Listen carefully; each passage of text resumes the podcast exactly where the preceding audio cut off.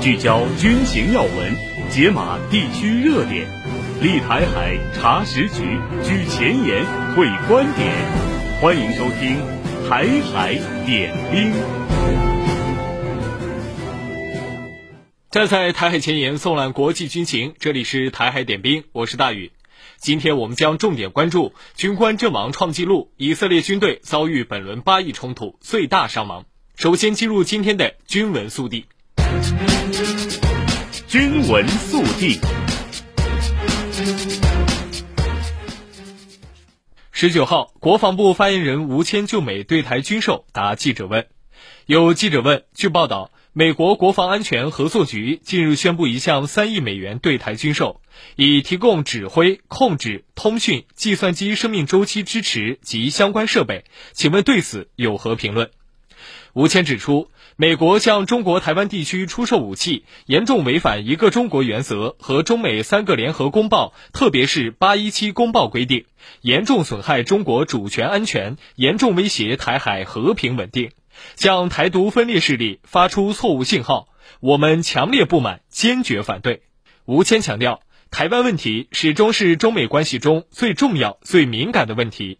我们要求美方停止武装台湾，切实将不支持台独的表态落实到具体行动，停止干涉中国内政，不要在错误和危险的道路上越走越远。以台制华注定失败，以武谋独死路一条。中国人民解放军加强练兵备战，坚决捍卫国家主权和领土完整，坚定维护台海和平稳定。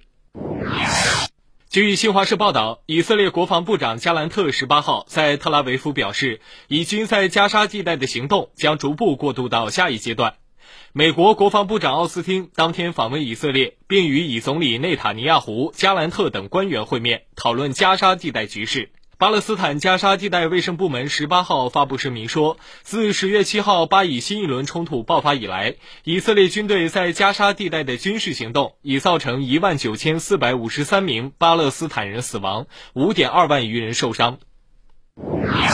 据巴勒斯坦官方通讯社瓦法当地时间十七号报道，当晚以色列对加沙地带北部杰巴利耶进行空袭，造成三十多名平民死亡，数十人受伤，另有数十人失踪。据报道，以色列还对加沙地带中部努塞赖特难民营进行了空袭，造成至少八人死亡，数十人受伤。此外，以军还对加沙地带南部城市汉尤尼斯的中部和东部进行了炮击。对于上述报道，以色列方面暂无回应。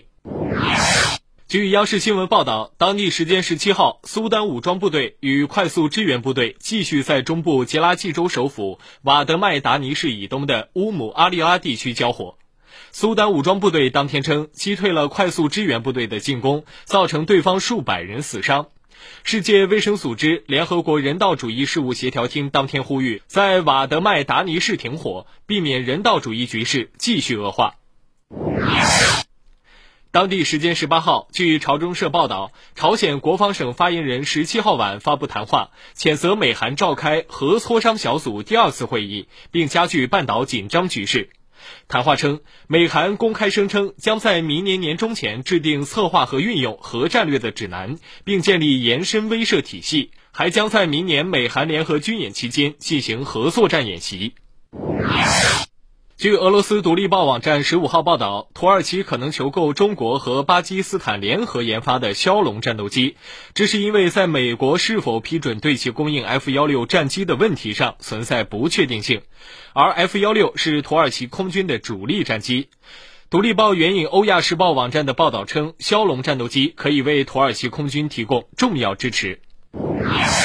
央广新闻援引路透社报道，当地时间十二月十四号，芬兰政府宣布将和美国签署防务合作协议，允许美军在芬兰驻扎和训练，在芬兰境内预先部署军事物资。俄罗斯总统普京当地时间十七号接受采访时表示，俄罗斯无意与北约国家开战，但北约人为地制造了问题。为回应芬兰加入北约，俄罗斯将设立列宁格勒军区，以加强军事力量。好的，接下来让我们一起来关注一下战区演训情况。近日，北部战区海军某部多艘驱逐舰和护卫舰组成舰艇编队，进行连续多天的海上训练，检验编队及各舰艇的协同配合和作战能力。黄海海域由驱逐舰西宁舰、护卫舰盐城舰、烟台舰和大庆舰组成的舰艇编队正在海上进行训练。受寒潮影响，海上阵风达到九到十级，官兵克服恶劣气象条件，利用雷达相继发现海上目标。随后，各舰调整航向，形成攻击队形，展开编队导弹对海攻击演练。接弹不止八三两五。指挥员下达攻击命令，各舰相继模拟发射导弹，成功命中海上目标。联合防空是编队训练的一项重要内容。雷达部位在发现有空中目标快速接近后，编队迅速下达主炮、副炮对空攻击的命令。开火！开火！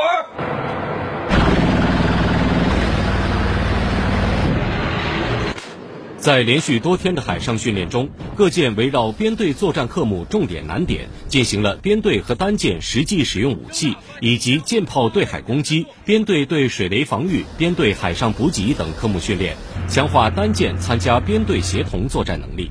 我们紧贴作战任务，把敌情设像、环境设真、态势设活，演练编队战法在作战行动中的运用。提高编队各级指挥员处置突发情况能力和官兵快速反应能力。近日，驻守在雅鲁藏布江畔的西藏军区某团将火力分队拉至海拔三千五百多米陌生地域，组织了一场实战背景下的步战车实弹射击考核，检验部队在复杂环境下快打快撤、精确打击等能力。九号式步兵战车实弹射击，检验同志们前期实弹射击训练水平。接到指令，官兵迅速登车，并调整各类射击参数，填充弹药，完成射击准备。前方三号目标穿甲弹摧毁，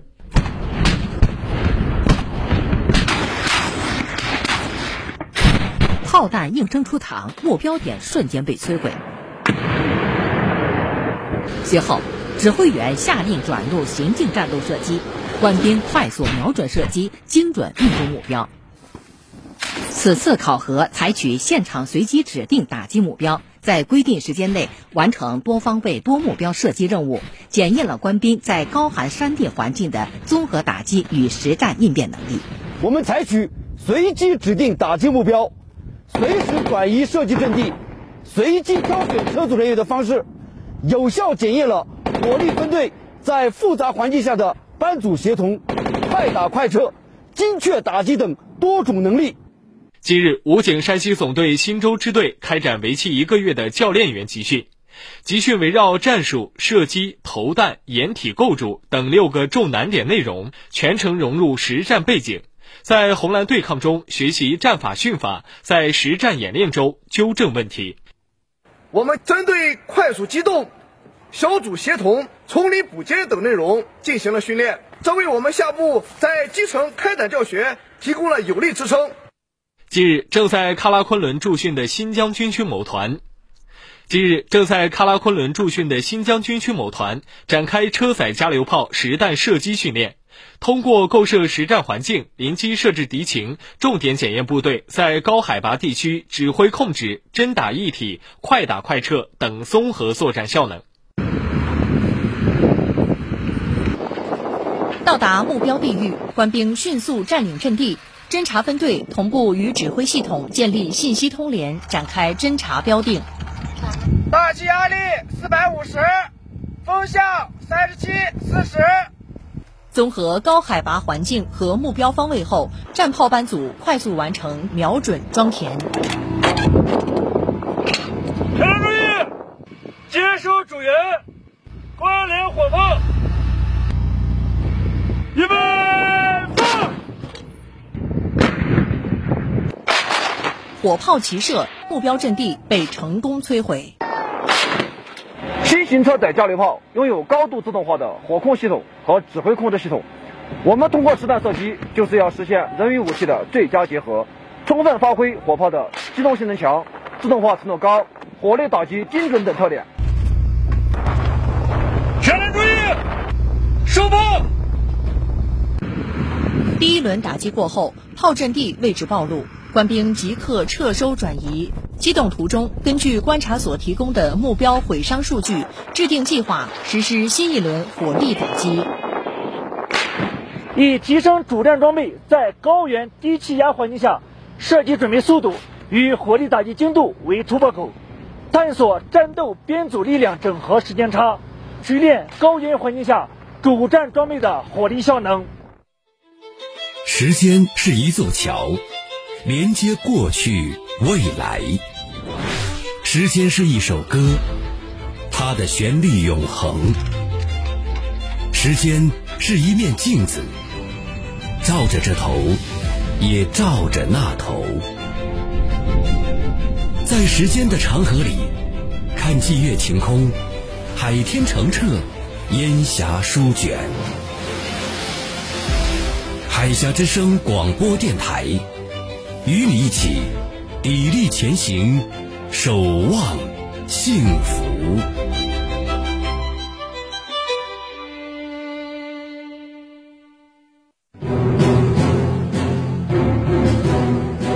聚焦军情要闻，解码地区热点，立台海查实局，举前沿，会观点。欢迎收听。台海点兵，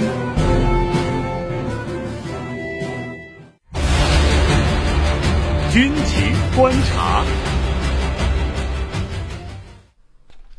好的，欢迎回到台海点兵。在当地时间十八号，以色列国防军宣布，又有四名以军士兵在加沙地带的军事行动中死亡。自十月七号本轮巴以冲突爆发以来，以军死亡人数累计达四百五十五人。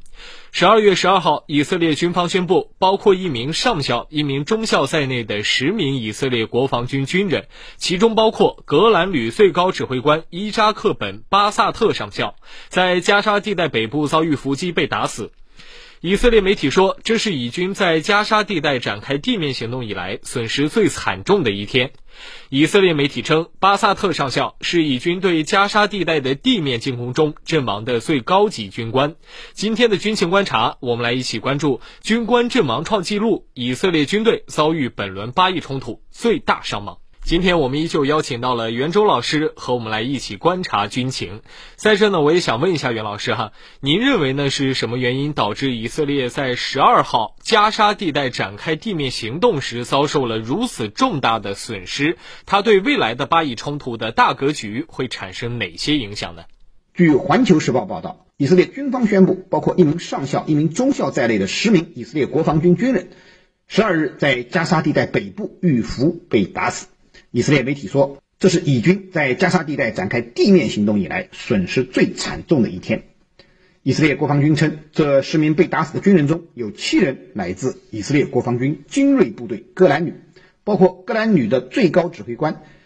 伊扎克本巴萨特上校、戈兰旅第十三营营长托莫格林伯格中校、戈兰旅第十三营一名少校连长。格兰旅第五十一营一名少校连长，还有以色列第六六九直升机搜救部队的一名少校等中高级军官。以色列国防军称，目前以军已有一百一十五名军人在加沙地带的地面军事行动中被打死。以色列媒体称，巴萨特上校是以军对加沙地带的地面进攻中阵亡的最高级军官。以色列军队这一次遭遇哈马斯的伏击，并导致多名中高级军官同时身亡。根本原因，我觉得是以色列军队轻敌所致。应该说，无论是兵力还是武器装备，以色列军队都占据了绝对优势。而且在加沙北部地区，在这里，至少以色列军队已经对地面的情况处于绝对掌控之中。在这种情况下，仍然遭遇伏击并造成重大伤亡，只能说以军太过轻敌了。从目前公开的新闻来看，这场伏击是十二日晚在加沙地带北部最大城市加沙城。执行搜救任务时遭遇的哈马斯武装人员，在城市战争的废墟中执行这样的任务，最重要的就是要防伏击。通常应该派出警戒侦察小组，对周边的情况进行侦查。执行搜索任务的人员之间还应该有比较大的间隔，一旦遇伏，相互之间可以提供火力支援。以军应该是认为加沙北部已经被他们荡平，剩下的只不过是哈马斯的一些残兵剩勇，不足为虑。所以进行搜索时队形比较集中，也没有认真的对战场情况进行充分侦查，结果出乎意料的遭遇到了哈马斯的伏击。实际上，遭遇伏击也不一定就会遭到严重的伤亡。如果指挥官能够沉着指挥、合理应对，还是可以打一个漂亮的反伏击战的。但是以军这次损失却比较大。这支执行搜救任务的部队中，多名军官被打死，其实证明了在遭遇伏击时，指挥官的指挥不力。我认为，对于以军来说啊，一旦遭遇伏击，首先应该指挥部队占据有利地形，充分利用加沙的城市废墟做掩护，做到先保存有生力量，而不是盲目的和对方伏击部队交火。毕竟对方在暗，自己在明，盲目交火，易受损失的还是被伏击方。在占据有利地形、判明伏击之敌的基本情况之后，再组织火力，有针对性的进行反击，同时呼叫上级提供支援，内外夹击，消灭伏击之敌。以军的损失惨重，说明了以军的指挥官并没有按反伏击作战的基本流程进行指挥，遭遇伏击时，战斗组织比较混乱。此外，可能和哈马斯精心设伏、准备充分也有很大的关系。目前，哈马斯仍有不少武装人员潜伏于加沙北部的地道之中，时不时会冒出来伏击加沙北部的以军。特别是在这种城市废墟中进行搜索的小股部队，应该成为了哈马斯重点设伏的对象。从这次战果来看，哈马斯前期的确做足了功课，取得了一次伏击战的胜利。当然，以色列并没有公布哈马斯的伤亡情况。实际上，对哈马斯来说，不管自己伤亡有多大，能够一次性杀伤这么多以军中高级军官，就已经是了不起的战绩了。以军在遭遇这次重创之后，势必会加大对哈马斯的打击力度。其实啊，以军的伤亡相比他们造成的巴勒斯坦的伤亡，只能用小巫见大巫来形容。以军之所以死了这么几个军官，就大张旗鼓的宣传，其实还是在装可怜。是在为自己下一步大规模的对加沙南部实施进攻寻找更好的借口。好的，非常感谢您的点评，台海点兵稍后继续。时事新闻劲爆开讲，海峡军情权威评说，历史人文全景呈现，生动两岸，冷暖同行。这里是。海峡之声广播电台，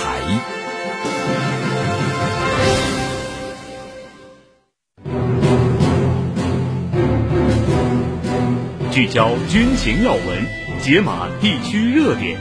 立台海查实局，举前沿会观点，欢迎收听《台海点兵》。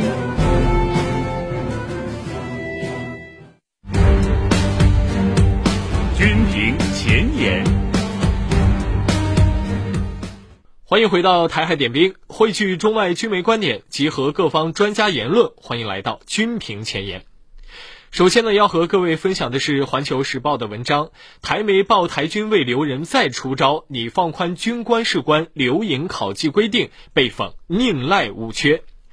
文章援引台湾联合报十七号报道，台防务部门预告将放宽军官士官志愿留营必须连续三年考绩甲等以上的条件，调整为最近三年考绩两年甲等以上，一年乙等以上。对于这一草案呢，有网友反映，优秀的人才留不住，不是去检讨留不住的原因，反而放宽条件，留表现不佳者在军中。也有网友说，将考绩条件单纯调整为其中一年得乙等以上的情形，无法改善志愿役的去留。在脸书上，也有网友表示，以前是宁缺毋赖，现在是宁赖无缺。对此，凤凰卫视军情观察室认为，台军为留人放宽军官士官留营考绩的规定，体现出当前台海局势紧张。台军呢承认出现了兵力严重不足且募兵困难的情况。于是呢，台军为了吸引更多的人能够入伍，把预备役服役的标准降低了。原来呢，要求台军身高要在一米五七以上，现在降低到一米五五，这就造成了很可能枪比兵还高的情况出现。另外一方面呢，就是 BMI 值，这个均值呢，一般在十八点五到二十五之间的人呢，是属于比较均衡的。但是呢，台军现在扩宽了标准，把入伍标注的 BMI 降低到十五到三十五之间，也就是台湾太瘦或者太胖的人呢，都可以入伍了。台湾民意代表呢批评称，如果是太瘦的人入伍呢，根本扛不动枪炮，扛不动导弹；如果太胖的人入伍呢，就更麻烦了。一旦受伤中弹没法拖行，想抢救他还得三个人去拖。另外呢，太胖的人呢，根本挤不进云豹战车，就算挤进去了，坐在驾驶舱，后面狙击手呢，根本看不见目标，只看见了一团肉。在民进党的错误政策以及外部势力的干涉影响下，台海局势不断升温。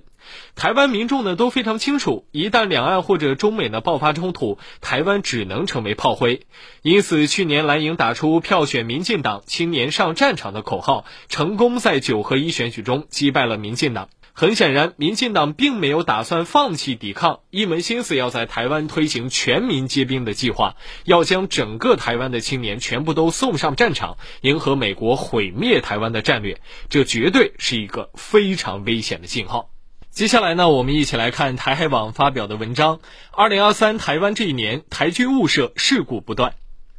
文章隶属了2023年台军各种误射误击事件，从赏金船遭试射迫击炮哑弹击中，海巡南投舰直撞基隆湾码头，到最精锐部队倒卖导弹发射筒，台军频频爆出负面新闻，引发舆论担忧。台军的整体战力到底是一个什么水平？八月九号，台湾空军嘉义基地一架 F 幺六 V 战机在台东九鹏外海执行海空实弹射击任务时，因计算失误炸弹投偏，导致偏离目标过远，未能命中目标。强大的震波影响了警戒海巡舰艇，造成艇上的人员误以为被空袭，吓到不敢上船，出现失眠、幻听症状。十月二十号，台湾宜兰县一艘载有五名船员、二十九名游客的赏金船“超级星三号”在外海航行途中，恰逢台湾地区防务部门军备单位大福兵射场进行对海迫击炮哑弹试射，意外被炮弹击中，造成船上的栏杆、玻璃遭到损毁。幸运的是，炮弹为无弹药的假弹，没有造成人员伤亡，但船上人员都受到了惊吓。十月二十三号上午，隶属台湾地区海巡署东部机动海巡队的五百吨级的巡防舰南投舰，进七隆湾靠泊时，因机件故障导致整艘舰无法及时停住，撞上码头，造成码头些许的微破损以及木栈道的护栏断裂，同时呢，波及到码头上的行人观景步道。当时呢，步道上还有不少的民众，眼见大船直直的朝自己冲，差点被撞上，当场吓得赶紧闪避。针对二零二三年台军出现的这些近乎荒诞的事故，有岛内网友呢留言表示：“只有更扯，没有最扯。”也有呢网民嘲讽：“只有我觉得好笑吗？”所以说，打别人准确度不知如何，打自己人却奇准无比。有些网友呢则直接开骂了：“台军真的逊毙了，无耻民进党，把年轻人的生命视为草芥。”对此，台海网在文章评论称，民进党当局上台这七年多以来，奉行台独路线，以美谋独，以武拒统，扩大对美军购的规模，总额达两百亿美元，超过岛内历届当局。而美方呢，除了向台湾方面出售武器，还增加了军援、贷款等新花样，其目的可谓是司马昭之心，路人皆知，就是企图把台湾打造成武器库、火药岛，给两岸统一制造障碍。然而，蔡英文和民进党的如意算盘恐怕难以打响。民进党当局领导下的台军一连串出包，只能让台湾安全形同虚设。最后，让我们来看一篇来自参考消息的文章：英防长称，英航母打击群将再赴亚太。文章援引日本雅虎新闻网站报道，十二月十四号，正在日本访问的英国国防大臣格兰特·沙普斯称，英国的航母打击群将于二零二五年访问日本。这是沙普斯在访问日本海上自卫队神奈川县横须贺基地，并视察摩耶号驱逐舰时透露的。他认为，从亚太地区的安全角度看，这是非常重要的一环。报道称，今年五月前来日本参加七国集团广岛峰会的英国首相苏纳克也曾发表过类似的言论。此次呢，英国国防大臣的发言呢与其一脉相承。对此，军事观察员魏东旭解读称，英国海军除了满足自己的虚荣心外，派遣航母到亚洲耀武扬威，并不会起到任何的效果。到二零二五年，伊丽莎白女王号航母的技术优势将会逐渐的消失。英国海军试图利用航母进行炮舰外交，给地区局势添乱，最终只会让自己颜面扫地。值得警惕的是，未来可能会涉及航母领域，英国可能会向日本传授航母的使用经验，甚至不排除向日本出售伊丽莎白女王级航母的技术。好的，台点兵，稍后回来。睡前放下手机，让你的耳朵回归平静。清晨拉开窗帘，用饱满的笑容迎接阳光。早睡早起。每个健康的睡眠都让你拥抱更好的明天。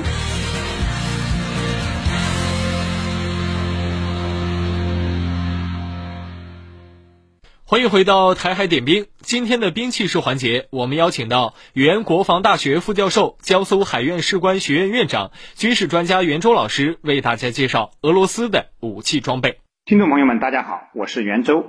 今天呢，要为大家介绍的是俄罗斯陆军最引以为豪的装备——特幺四主战坦克阿玛塔坦克。按俄罗斯人的说法呢，特幺四坦克是目前世界上最先进的第四代坦克。它在2015年的红场阅兵中首次亮相之后呢，就引起了外界的广泛关注。大家都知道，昔日的超级大国苏联曾经是世界上拥有坦克数量最多的国家，而且呢，其坦克的研发水平也一直处于世界前列。不过，作为前苏联主要继承人的俄罗斯，在新一代主战坦克的研发上曾经一度沉寂。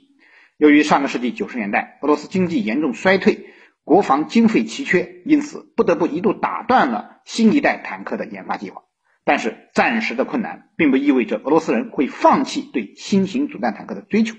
在进入二十一世纪之后，俄罗斯的经济有所复苏的情况下，立即就重启了四代坦克的研发计划。阿玛塔坦克呼之欲出。作为俄罗斯陆军正在研发的新一代坦克，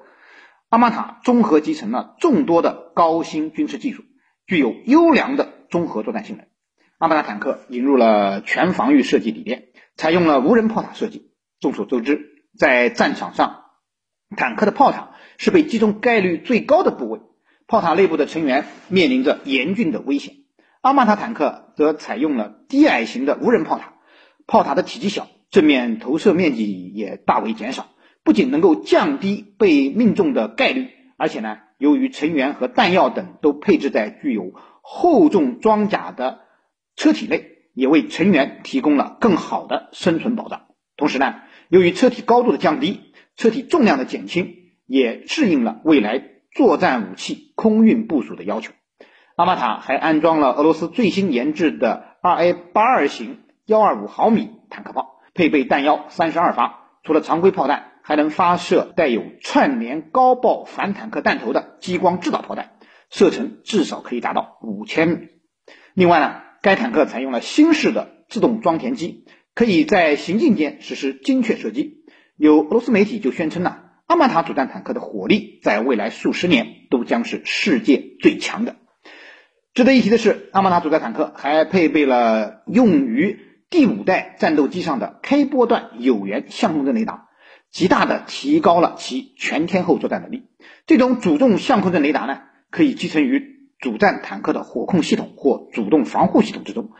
呃，其天线列阵中呢，包括了可探测来袭威胁的天线。当发现敌方反坦克武器接近时呢，能够迅速的确定来袭弹丸的种类和飞行轨迹，从而引导坦克及时规避或发射弹丸。摧毁来袭兵器，阿玛塔坦克呢，呃，还采用了一千五百马力的双涡轮增压柴油发动机，为其提供了强劲的动力。此外呢，阿玛塔主战坦克的底盘可以作为通用坦克平台，通过搭载不同的系统，可以衍生为坦克、自行火炮、工程车辆、防空平台、重型步战装甲车等等。